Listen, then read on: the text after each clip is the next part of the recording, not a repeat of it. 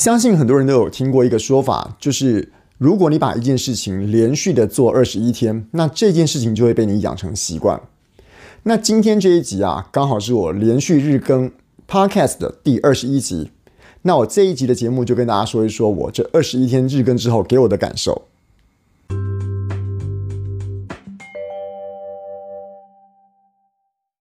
Hello，谢谢大家再来看我，这里是人生实验室，我是科学 X 博士。我的 Podcast 频道啊，其实老实讲，断断续续的在做。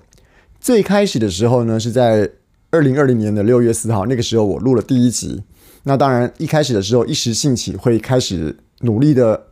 新增我的节目。那后来呢，就有说实在的，就失去兴趣了。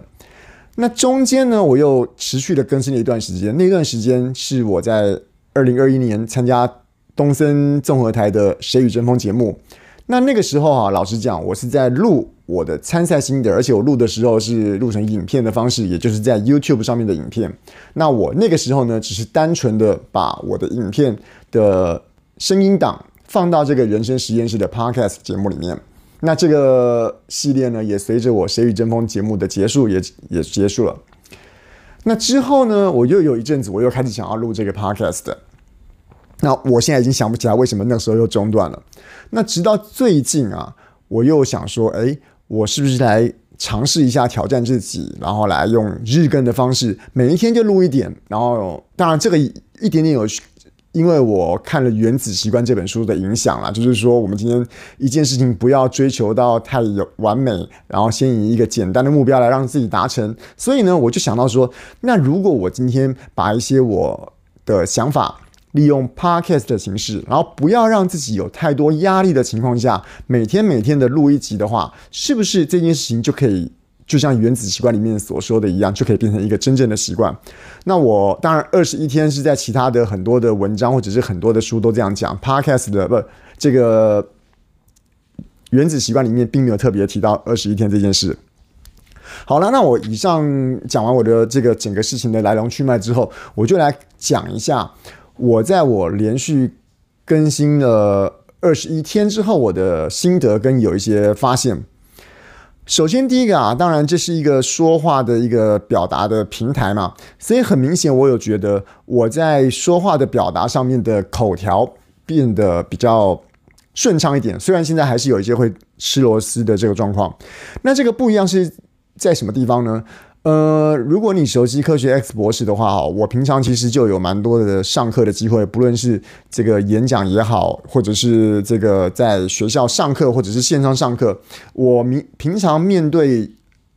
人群的时候就不是会害怕的人。可是毕竟面对人讲话跟面对机器讲话，那是一个很大很大的差别。而在这个二十一天连续日更的过程中，我有发现，我渐渐的比较习惯对。机器讲话了，我可以边讲边想，就好像我正在对着一个活生生的人，或者是一群的同学在我面前一样，这种的感觉有慢慢慢慢的被我习惯，这是第一个。那当然这，这是理所当然了。大家想，我连续讲二十一天，那自然会习惯一点，所以这一点我觉得并没有特别的了不起。以下几点就是我觉得比较惊讶的地方了。第二点啊，容错。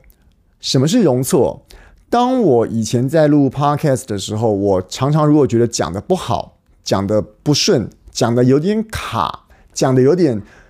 甚至于是句子没有觉得很对仗，句子没有很工整，就像现在一样，我就会觉得想要把它这个重录，或者是把它经过一些剪接。那现在当然也会，不过呢，我现在对这种容错的。这个程度啊，比以前放宽了很多。那你会觉得说，这个容错有什么了不起的吗？你就是你懒得去修，懒得去剪这样子而已嘛。的确啦，我是懒得去修，懒得去剪。这个出发点的确是这样子，没有错。但是懒得修，懒得剪，这个所代表的意思，是不是又回到我们刚刚前面在说的原子习惯在教我们的嘛？你一件事情不要把它搞得太复杂，你才可能把它养成习惯。假设说你一集 Podcast 的节目十五分钟，那你剪来剪去花了一个小时，那你这件事情，你一天之内要播出一个小时来录这个节目，就是一件很困难的事情了。所以说，你如果能够在你一个作品里面稍微容错，有点小错那就算了。那你是不是可能有有更多的机会让你产出更多更多的你的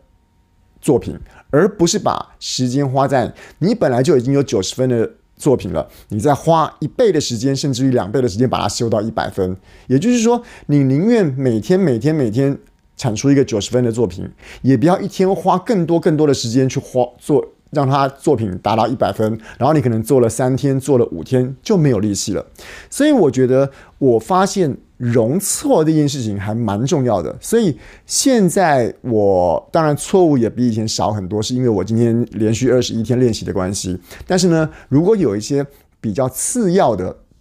错误发生的时候，我会为了让我今天做这件事情的难度不要那么高，不要占据我太多的时间，而让我做不下去，我会开始有容错这个感觉，这个这个放这个把这个事情放宽了。你看，我现在讲这句话，我就不刻意把它剪掉了。这是第二点，我觉得生活中很多地方你能够稍微有一些包容，让那些小错误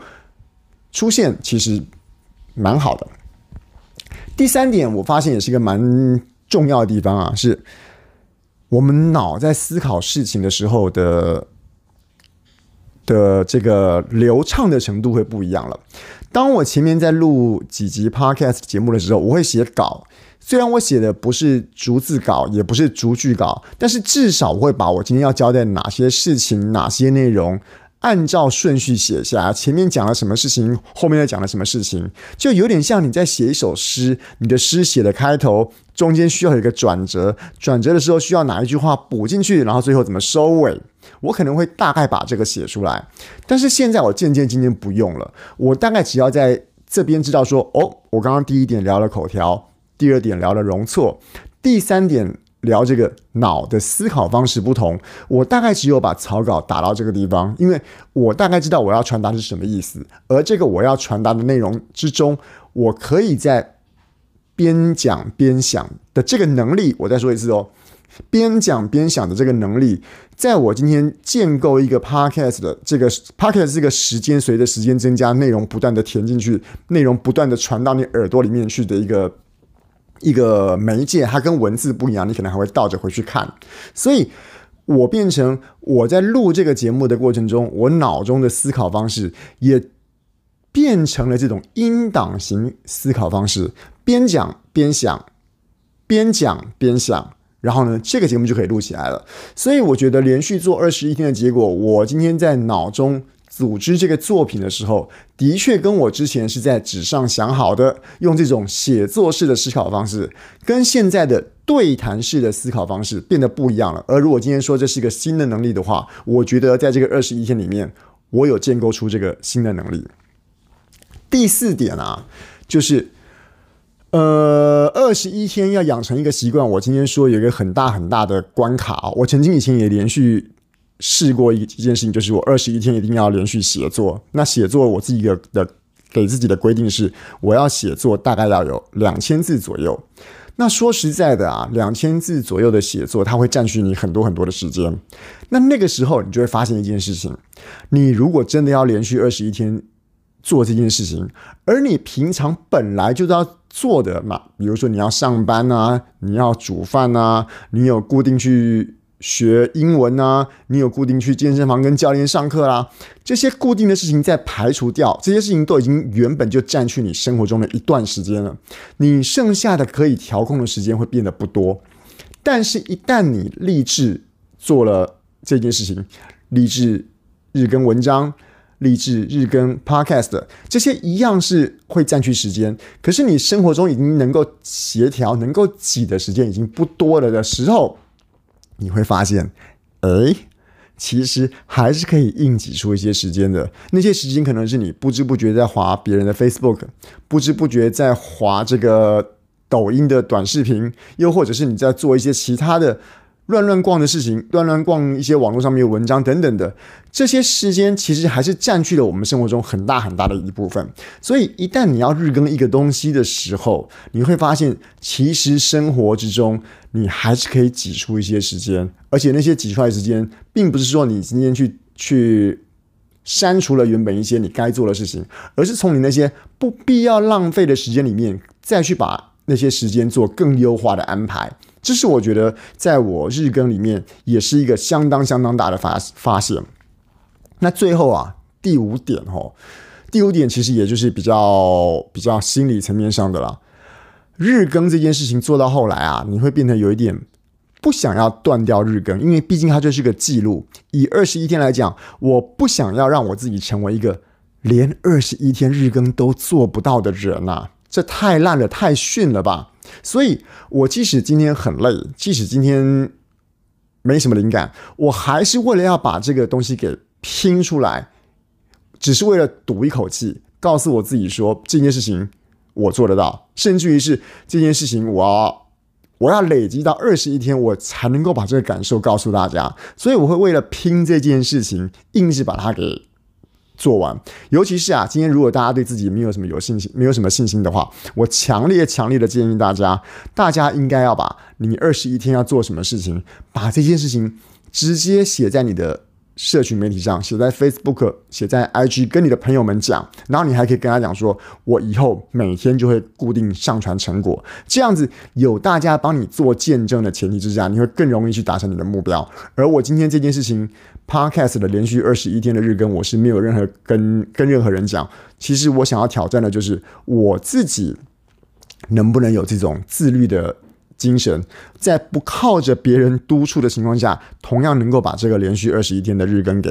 做起来。那当然，这几天我觉得小小的达到一个里程碑啦，虽然不是多了不起的事情，不过前面给我那些新的感受，倒是有蛮多的感受，是我觉得还蛮值得跟大家分享的。